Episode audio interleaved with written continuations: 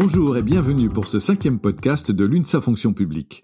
Notre rendez-vous mensuel permet de répondre aux questions que vous nous posez sur les réseaux sociaux et d'évoquer l'actualité de la fonction publique.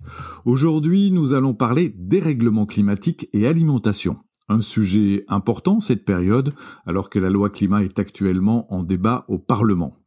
L'UNSA et l'UNSA Fonction publique ont été auditionnés par des parlementaires et proposent donc aujourd'hui des solutions.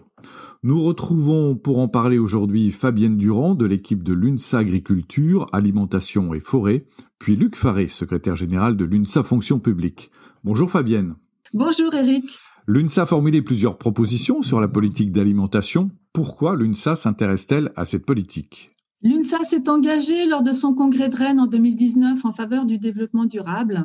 À la suite de ce congrès, elle a constitué plusieurs ateliers interprofessionnels publics-privés sur différents thèmes. Le but de ces ateliers, c'est de réfléchir sur les actions à mettre en œuvre pour réduire les émissions de gaz à effet de serre, tout en rejaillissant positivement sur les conditions de travail de tous et c'est l'affaire de tous. Selon l'UNSA, la politique d'alimentation recèle plusieurs gisements de réduction de gaz à effet de serre.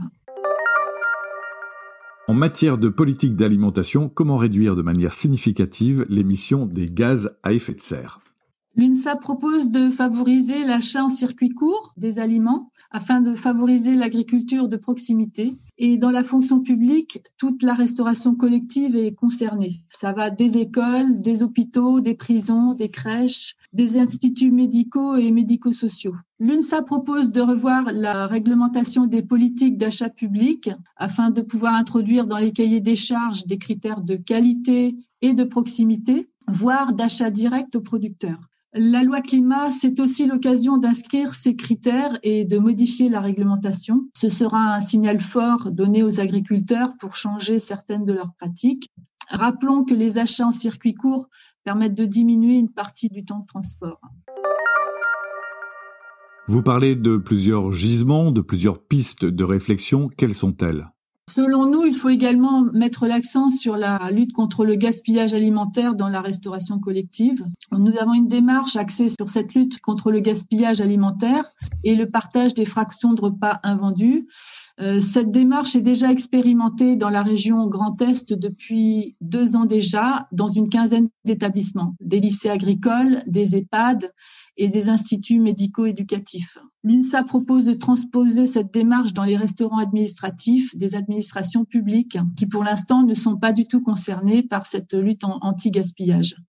Alors, c'est novateur de cibler les restaurants administratifs car jusqu'à présent, ils sont à l'écart de ces démarches et ils souffrent d'une baisse tendancielle de leur fréquentation qui a été aggravée par la crise sanitaire.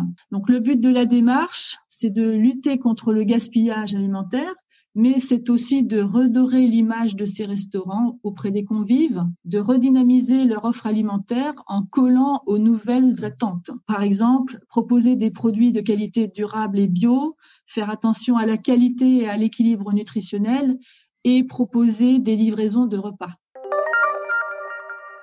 Alors concrètement, en quoi consiste cette démarche? L'atelier a dédié une partie de son temps à la réalisation d'une fiche action qui résume les différentes étapes. Il y a tout d'abord une phase de diagnostic avec une campagne de pesée pour déterminer la qualité et la nature des déchets. Ensuite, il y a un plan d'action pour réduire le gaspillage, mais également rééquilibrer du point de vue nutritionnel.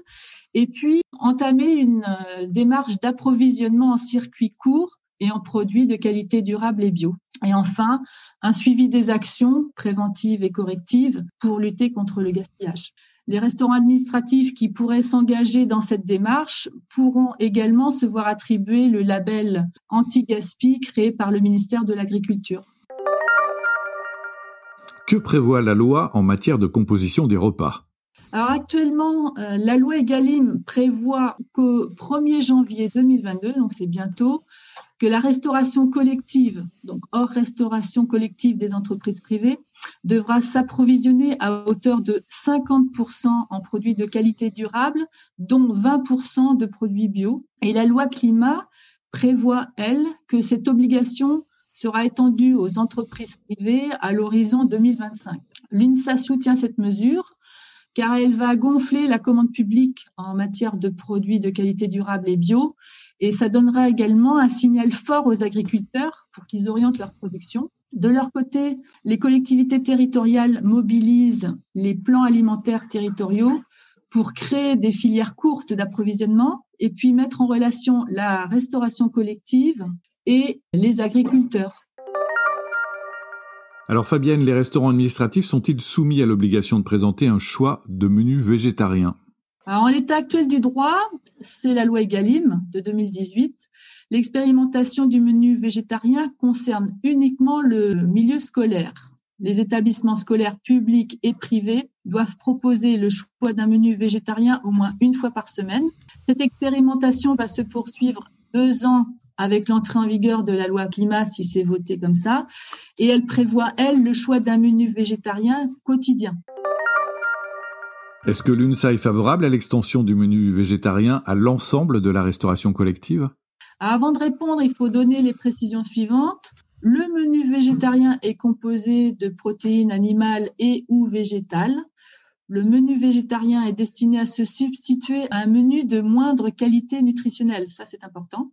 Par exemple, un cordon bleu, produit industriel ultra transformé contenant des additifs, sera remplacé par un mélange de légumineuses et de céréales. Le choix du menu végétarien ne remet pas en cause la nécessité de consommer de la viande rouge.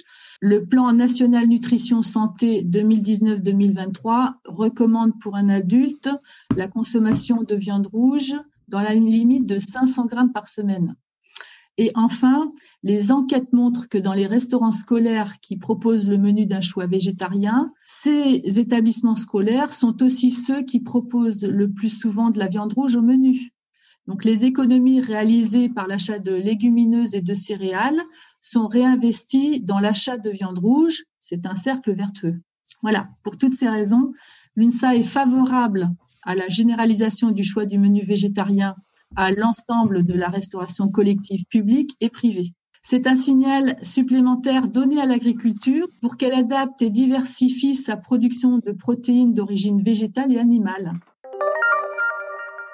Alors selon l'UNSA, comment améliorer la qualité nutritionnelle des repas servis en restauration collective?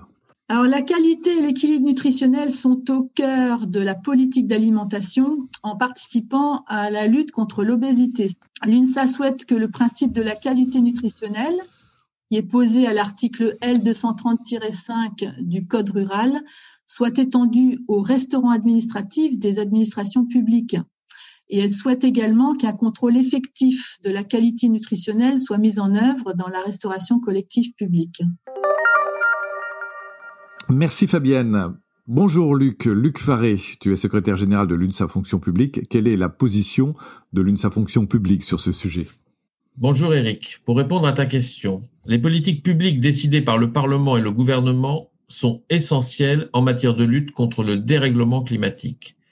Elles peuvent être pour nous de formidables leviers et être des instruments pour entraîner le pays. L'État et les collectivités se doivent d'être exemplaires. Je ne prendrai qu'un exemple.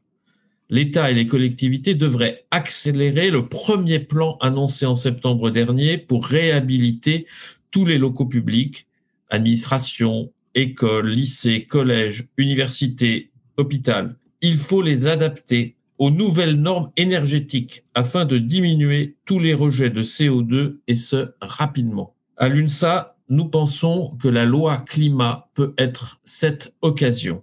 Enfin, il faudrait que le ministère de la Transition écologique arrête de supprimer des postes, de supprimer des emplois. Nous avons noté plus de 4800 suppressions d'équivalents temps plein depuis le début du quinquennat. Moins d'agents, c'est moins d'expertise, c'est moins d'accompagnement des politiques publiques et c'est surtout moins de contrôle et de vérification de la pertinence de l'utilisation des fonds qui pourraient être attribués aux uns et aux autres. Je ne prends qu'un exemple. Le code de la route. Le code de la route, c'est une règle. Il faut qu'il y ait des contrôles, malheureusement, pour que tout le monde l'applique. En matière de lutte contre le dérèglement climatique, c'est pareil. Les mots ne suffisent plus, il faut agir. Et c'est pour cela que l'UNSA Fonction publique souhaite s'inscrire dans cette réflexion. Merci Fabienne Durand, merci Luc Faré, merci à vous tous de nous avoir suivis pour ce cinquième podcast de l'UNSA Fonction Publique. Abonnez-vous pour le recevoir tous les mois et surtout n'hésitez pas à nous laisser vos questions, vos interrogations sur le site de l'UNSA Fonction Publique.